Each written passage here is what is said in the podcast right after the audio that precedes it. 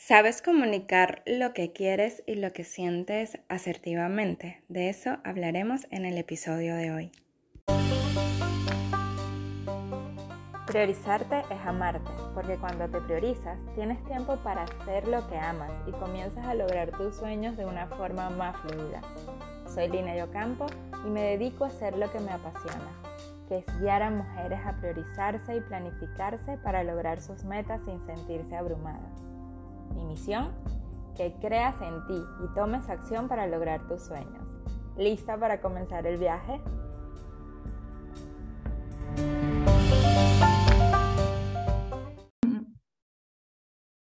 Que hola, aquí estamos en un nuevo episodio del arte de priorizarte, hoy con María Rodríguez, coach ejecutivo y de equipos, que nos va a hablar de cómo priorizarnos siendo asertivas. Bienvenida María, ¿cómo estás?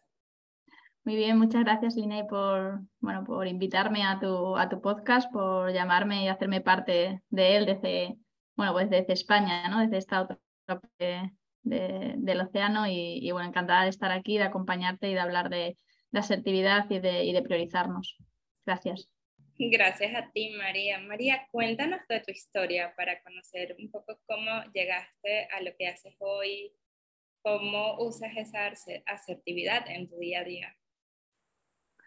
Pues bueno, yo he ido danzando, como digo yo, por, por muchos sitios y por muchas profesiones, digamos. Vengo de, bueno, todo mi bagaje sí es cierto que viene desde de, las finanzas y, del mundo financiero. Desde bien pequeñita es verdad que se, me daban muy bien, muy bien los números.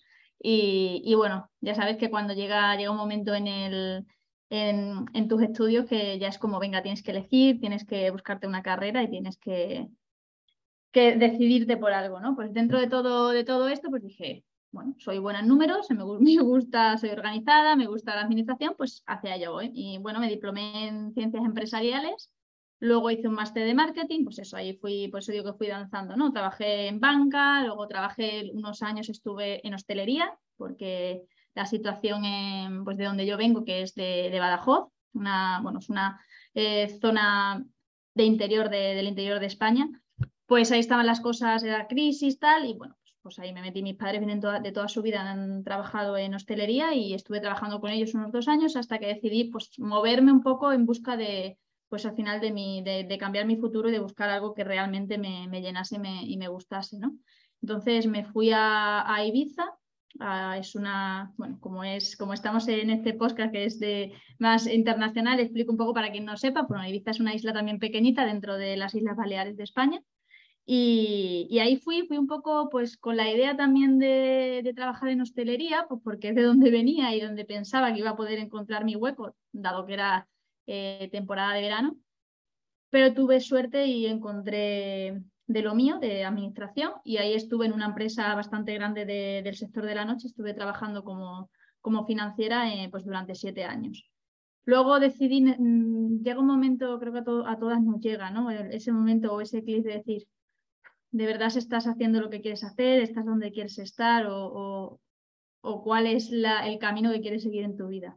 Y ahí pues me dio un poco el, ese clic y dije, vale, tengo que cambiar, tengo que volver a cambiar, esto no es lo que quiero, necesito, necesito moverme. Y tomé la decisión de dejar esa empresa y a partir de ahí pues llegó el coaching a mí. Entonces, bueno, empecé a formarme, empecé a, eh, a estudiarlo. Es verdad que no había hecho hasta entonces ningún proceso en sí, o sea, yo no había sido en ningún momento coaching, lo fui durante la formación y, bueno, pues me encantó, me encantó y me encanta hoy en día, estoy enamorada de esta profesión, me encanta acompañar a personas y, y ver, pues como digo yo, siempre esa magia que se les crea cuando encuentran ese, ese clic. Y dentro de pues, la pregunta que me hacías de cómo me priorizo con asertividad, pues es algo, es un aprendizaje que todos tenemos que hacer durante, durante nuestra vida y, e ir trabajándolo, pero pero bueno, siempre tengo muy presente quién soy, dónde quiero estar y sobre todo pues respetarme y como bien dices, priorizarme, ¿no? Y, no, y no hacer algo que al final pues no esté dentro de, de, mi pensamiento, de mis principios o de mis valores. me encanta, María. que esto, cuando te escuchaba decir la parte financiera, me pasó mucho porque yo estudié contaduría, trabajé, de hecho en el 2020 renuncié a dirección de finanzas y era así, era como que el mismo llamado a, quiero hacer algo realmente que, que me llene y que esté más conectado con mi propósito. Cuéntame algo, en, en, todo este acompañamiento que haces, porque entiendo que lo haces a ejecutivos, a profesionales, ¿no? O a equipos de trabajo. Ya hablando de cuando lo manejas vía personas, ¿cuál es ese reto más grande que hay de manera de, de comunicarnos asertivamente? De, de, priorizar, ¿no sabes? De las personas, porque cuando trabajamos en una empresa, se confunden el tema de los límites, entonces ¿Cómo, ¿Qué es lo que más ves ahí más retador?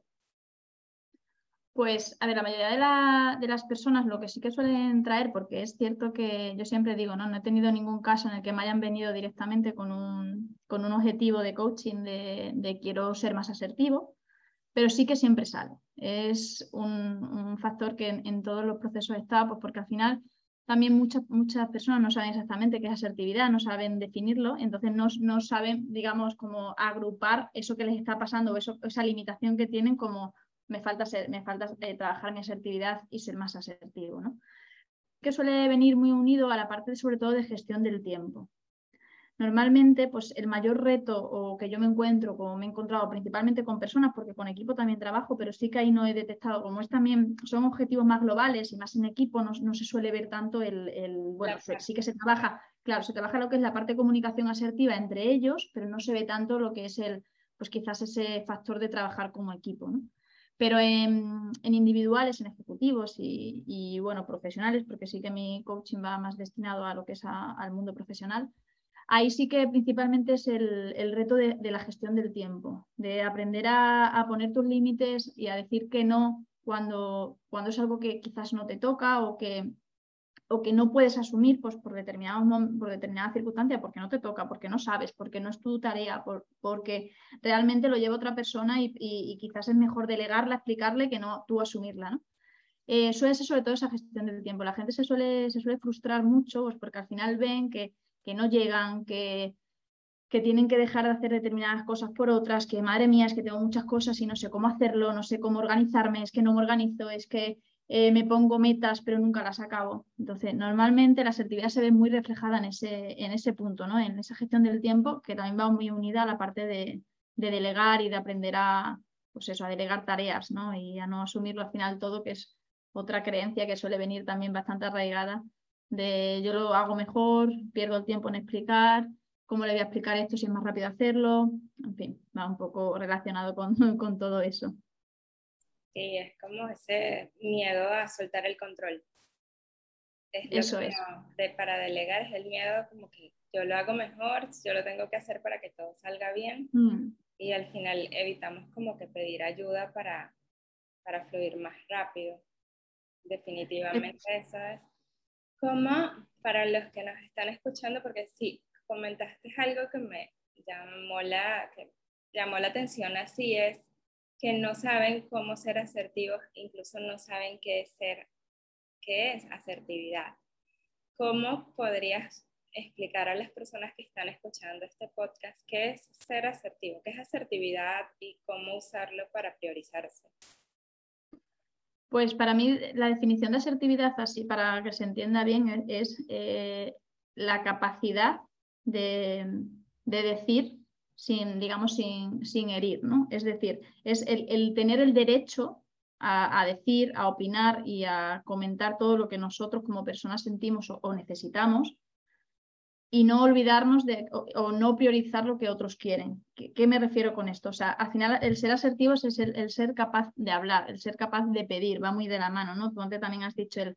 Em, a lo mejor no lo, no lo, comemos o lo hacemos por, por, no pedir. Va muy de la mano de esas peticiones, del ser capaz de pedir y también de la emoción del miedo, porque sentimos el miedo al rechazo. Es que si digo que no, me rechazan, o es que si digo eh, esto tiene que ser de una determinada manera, pero yo mm, lo expongo de otra, quizás me van a decir que no, que, pinto aquí o que, que, por qué yo me entro en este, entro en este tema o que, no, o que no sé de lo que estoy hablando. ¿no? Entonces, al final la asertividad va muy relacionado con el aprender a decir que no, pero también con la capacidad de hablar, con la capacidad de darnos el derecho a, priorizarnos y a decir, bueno, pues lo que es nuestro, nuestra opinión y nuestro pensamiento, ¿no? Porque al final somos muchísimas personas, cada uno tenemos nuestra manera de ver la realidad, como se suele decir, y cada uno tenemos un punto de vista y una opinión, pero cuando se expone de una manera asertiva, se hace con educación y respeto. Entonces, cuando tú lo haces así, no tiene por qué caer mal. Y eso es al final el, el principal punto para mí es el darte el derecho que tú tienes o el aceptar ese derecho a hablar y a dar tu opinión.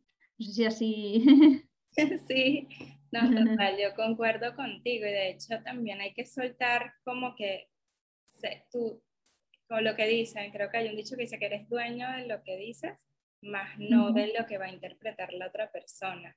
Totalmente. Eso también es, creo que es súper importante como entrenarte en eso de que no vas a, no controlas lo que la otra persona va a entender y te tienes que mantener siempre como que en tu línea de asertividad. No caer en eso. Al final tú eres responsable de lo que tú dices y de lo que tú expones y de lo que tú compartes, pero no de lo que la otra persona eh, recibe o, o sí, o, o, entiende, ¿no? Porque al final hay también un dicho que es hay tantos hay eh, tantas realidades como número de observadores, ¿no? De Rafael Echevarría, que es uno de los grandes de la antología del lenguaje. Y, es que es así, al final una misma realidad no para todos es lo mismo. El, otro día justo, eh, bueno, conocí a una chica que es coach financiera y decía, bueno, es que eh, para dos personas que cobran lo mismo, una se siente rica y la otra se siente pobre.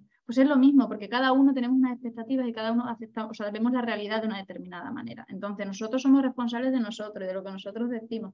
Pero ahí también entra el, sentirnos con el derecho de poder decir, ¿no? Luego ya el otro lo interpretará y nosotros ahí sí que no podemos hacer nada, porque es la interpretación. Otra cosa es que tú ya, pues oye, digas, bueno, pues quiero explicarte, quiero hacerte que entiendas cuál es realmente mi punto de vista, ¿no? Pero, pero sí, al final tú eres responsable de lo que tú dices, pero no de lo que el otro escucha.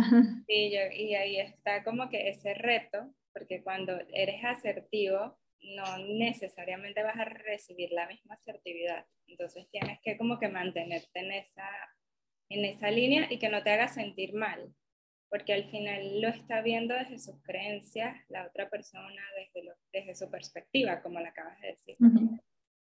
Sí, ser asertivo también está en las dos partes, ¿no? El tú ser capaz de hablar, pero también el ser capaz de recibir. Porque al final tú también, lo, ideal sería que todos tuviésemos esa comunicación asertiva, porque sería lo más eh, pues lo más sano, ¿no? por decirlo de alguna manera. Al final, la asertividad es, digamos, un medio de comunicación o una manera de comunicarnos, pero hay de diferentes maneras, ¿no? Está lo que es la comunicación pasiva, que es en, la que, digamos, ahí no eres asertivo por el mero hecho de que dices a todo que sí, por no, por no entrar en una pelea o por no debatir o por no, por no crear eh, conflicto, por obviar o por evitar ese, conflicto. Está la otra parte que es la agresiva, que obviamente ahí sí que es como más eh, complicado entrar, ¿no? Porque ya cuando hablas de hacer agresividad y, te, relacionas así, pues también hay una falta de respeto mucho mayor. Entonces, esta sí que obviamente, y además ahí se suele entrar ya, yo creo, cuando ya una persona, eh, al no trabajar este, este nivel de asertividad, digamos óptima, por llamarlo de alguna manera, al final acabas ahí, porque esa frustración y esa baja autoestima que te crea al no ser asertiva, al final acaba entrando en, explotar, ¿no? Llega un momento que la bomba explota y ahí ya da igual lo que me digas, que me pinchas y, te hablo pues de manera agresiva. y luego está la parte asertiva, que ahí está cuando realmente, pues bueno, tú hablas, opinas y, oye, es que es mi, es mi opinión, eh, te lo estoy diciendo de manera educada, respeto la tuya, pero esta es la mía, ¿no? Y, ahí sí que te creas por tu, autoestima y tu confianza de, pues me estoy, me estoy priorizando y me estoy dando valor a lo que realmente yo quiero y siento, ¿no? ¿sí? comunicándolo de, de, esa manera. Y es muy importante eso que dices, porque cuando decimos me priorizo de manera asertiva, no es que me priorizo y lo hago desde quizás una manera agresiva, como que primero estoy yo ya y ya, sino que lo tienes que hacer asertivamente, o sea, marcando tu posición desde la mejor actitud, quitándole esa intención y entregándolo como que desde todo el amor, ¿no? desde ese amor. Claro, exacto. Sí, al final también con la capacidad de, exponer, ¿no? O sea, no se trata que si a ti te viene, no estoy hablando a nivel ejecutivo, a nivel profesional, te viene alguien y te pide algo, no se trata que le digas no. Es que yo me creo con el derecho de decirte que no, así que te digo que no y ya tú te apañas, ¿no? No, no se trata tampoco de eso, pero bueno, hay muchas maneras de comunicarte, ¿no? Es pues, pues oye, déjame, quizás tú no quieres decir que no, pero tampoco quieres decir que sí. Simplemente necesitas a lo mejor un tiempo pues para, para, valorar qué es lo que te está pidiendo y si realmente tú puedes aceptar lo que te está pidiendo. Que ahí entra también la parte de peticiones que, que comentábamos también antes, ¿no? que hay que aprender a pedir y también a, decidir si aceptamos o no las peticiones que nos llegan. Que eso es, muy importante. Tendemos también a, sentir miedo a la hora de pedir y de, y de, y de solicitar cosas. Y eso también es una parte, digamos, de la asertividad en el sentido de decir, yo necesito esto, lo que tengo que pedir de una manera educada y bueno, obviamente ya sabes que luego te dirán que sí o te dirán que no, que ahí está la parte de tú aceptar la asertividad de la otra persona, ¿no? Al final va todo, va todo entrelazado. Claro. Y si, por ejemplo, de las personas que escuchan el podcast, que la mayoría son mujeres, que somos más emocionales, definitivamente, si se encuentran como que dicen, no, mira, mi comunicación es más pasiva, más agresiva, ¿qué se podría hacer como que un tips así que nos pudiera ayudar a ser más asertivas en el día a día?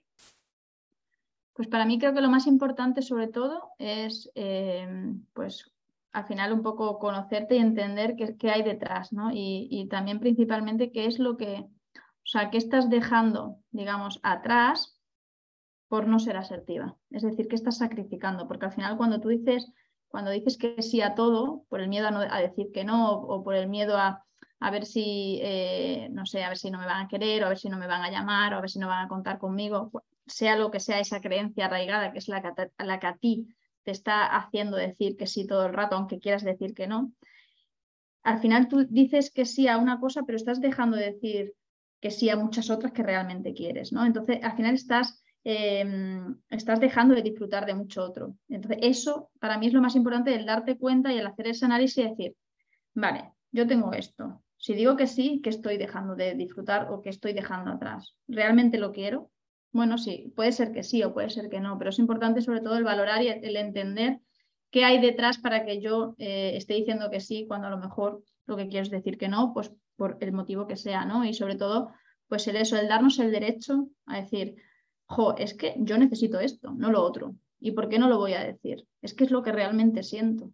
Entonces, oye, créete porque tú tienes el mismo derecho que la otra persona que te está pidiendo, pues al final las peticiones tienen un sí o tienen un no, o tienen un lo valoro y luego te digo, o porque no, es todo sí o no, ¿no? Hay muchas otras, más, muchas más otras cosas, pero, pero bueno, entonces yo creo que primero es autoconocimiento y entender qué está pasando detrás de eso, ¿no? ¿Cuál es esa creencia que nos, nos obliga a no ser asertiva? Me encanta, me encanta esa perspectiva, ese tip. De verdad que muchas gracias, María. La gracias. acaba de pedir un tip, pero siempre en, el, en los episodios pido un regalo a las invitadas, un regalo que quieran dar de corazón. Puede ser desde una frase, no sé, un link, lo que sea. pues sí, mira, yo he, venido con un regalito que el otro día justo leyendo me encontré y me pareció súper bonito. Digo, bueno, esto me lo guardo para, para compartirlo con, con, las oyentes del podcast. Es, una, bueno, es un poema escrito por Virginia Satir, que es una psicoterapeuta estadounidense que hablaba de la comunicación, de la autoestima y ella relacionaba mucho, pues, oye, cómo esa asertividad va muy de la mano de tu autoestima, ¿no? Cuando tú tienes una autoestima alta o tienes una buena autoestima, te sientes con ese derecho y con esa capacidad de ser asertiva, porque tú lo sientes y tienes confianza, ¿no? Igual que eh, cuando no lo eres, tu autoestima baja. Y de hecho se nota mucho a nivel también comunicación no verbal y tal. Bueno, no voy a entrar aquí a esto porque esto daría para otro podcast, pero, pero sí que es verdad que, que se nota, ¿no? Cuando no eres asertiva en esa comunicación no verbal y se nota la, que, tu autoestima baja, ¿no? Entonces, esta, eh, esta psicoterapeuta, Virginia Satir, estudiaba sobre eso y relacionaba mucho la comunicación con la autoestima y con los riesgos. Y escribió un poema que me gustó mucho y lo quiero, y es lo que, lo que quiero regalar. lo busco aquí un momentín. Dice, vivir las, siguientes cinco libertades es la posición más fuerte de, de poder... Perdón, ¿eh? Sí, esto que esta semana empiezo. Vivir las siguientes cinco libertades es la posición más fuerte de poder personal que uno puede tener.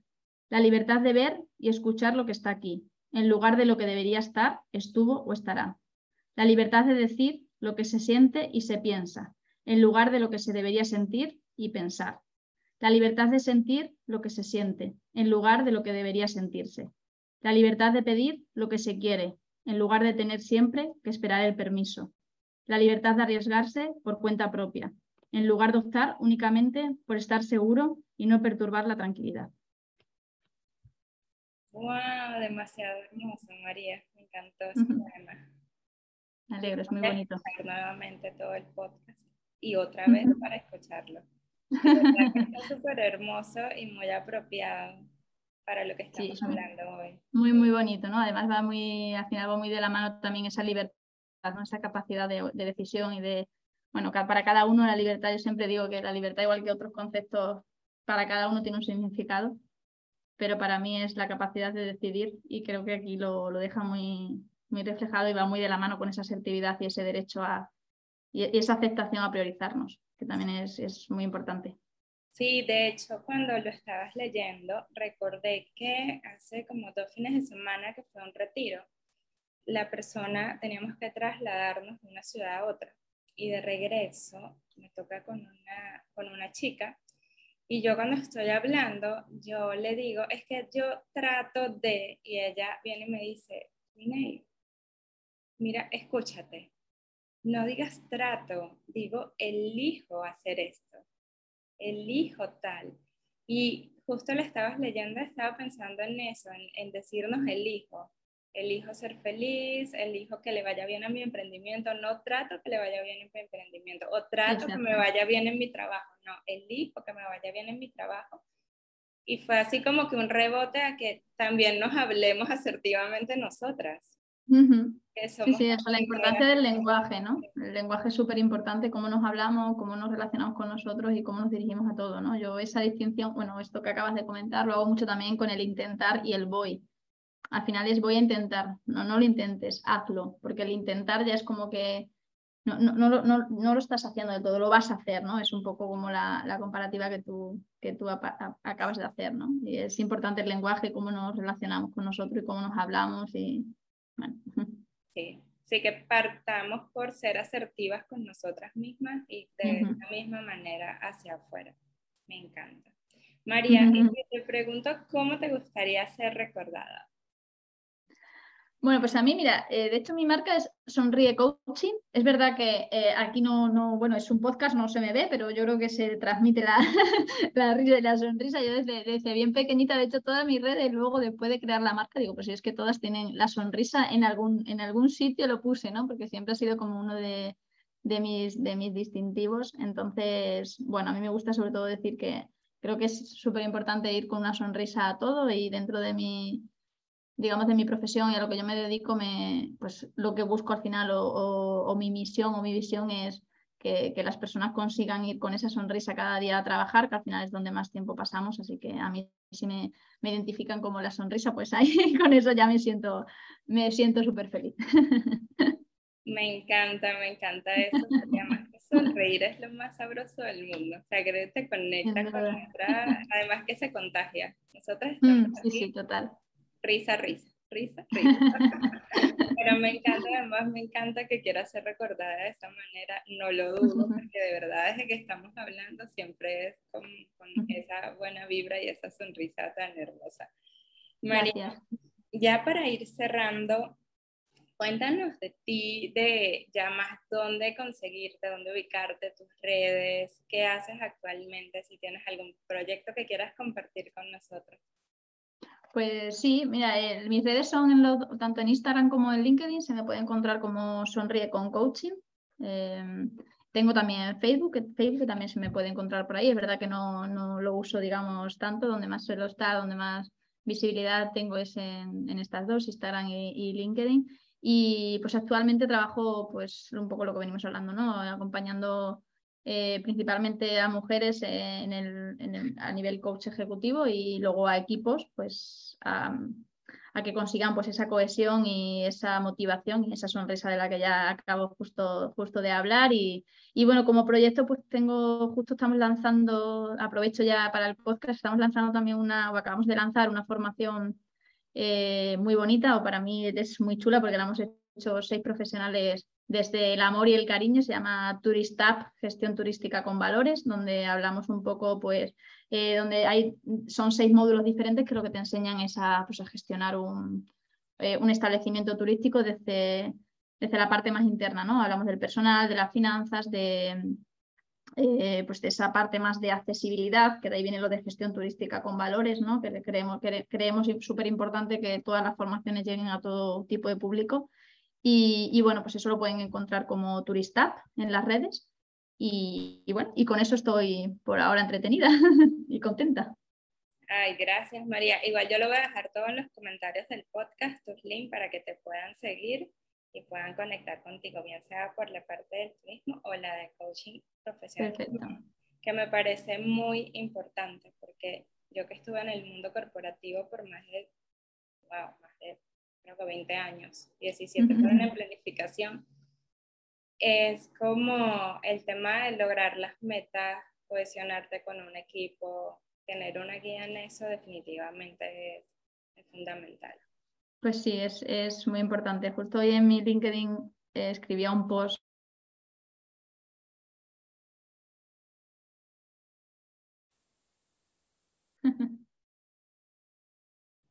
Pues justo hoy acabo de escribir, o sea, he escrito un podcast sobre esto de, la importancia de los equipos y de la cohesión, ¿no? bueno, para mí tiene mucho que ver, pero es un poco relacionando con mi último viaje que ha sido al Camino de Santiago. Hemos sido un grupo de amigos y la verdad que eh, yo cuando estaba allí todo el rato, claro, al final me dedico a esto y era como todo el rato analizando y diciendo, es que somos un equipazo, porque al final cuando hay un objetivo común y todos vamos a una, se nota que no hay, o sea, hay una comunicación súper y si no lo hay se mejora o se busca la manera de que no haya esas, esas toxinas ¿no? de comunicación y, y todo ha, fluido tan bien gracias a que, bueno, pues que, que éramos un equipazo y teníamos un objetivo común y la motivación para todos era la misma. Entonces, al final es súper importante que los equipos, es verdad que cada vez se va trabajando más con ellos, pero que trabajen sobre esto, porque, bueno, pues porque en los últimos años ha habido muchas tensiones, ha habido muchas cosas y es importante que, los trabajos, o sea, que los equipos, perdón, se unan, se trabajen, eh, mejoren esa comunicación, pues para que todo sea, para que sean equipos productivos y, más felices al final. Me encanta, sí, porque definitivamente eso impacta esa motivación, ese compromiso por, por llegar todos juntos y como que cada quien agregando valor desde sus fortalezas, ¿no? Sin competencia, sino con cooperación.